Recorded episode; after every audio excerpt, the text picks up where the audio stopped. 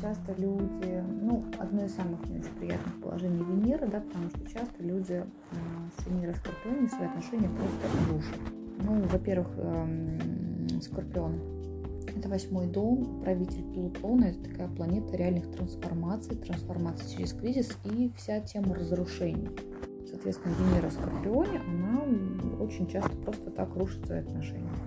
По аналогии а, с Овном, да, то есть если скучно хочется продать огонька, но а, ну, у них, потому что у каждого знака есть управитель, а еще есть подуправитель, да, и а, вот у Овна подуправитель как раз-таки является Плутон.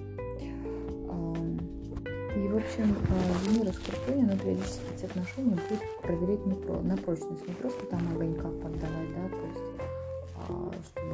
веселее, а проверять на прочность постоянно. У Венеры очень часто желание просто океан, и, удовлет- и удовлетворить их, в принципе, невозможно.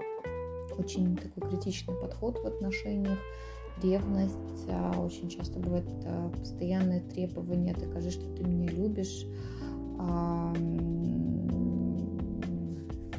Такие отношения бывают часто очень иррациональные, и доводы мозга абсолютно не имеют никакого значения, очень сексуальные. Но, кстати, что такая Венера, она практически не способна на измены.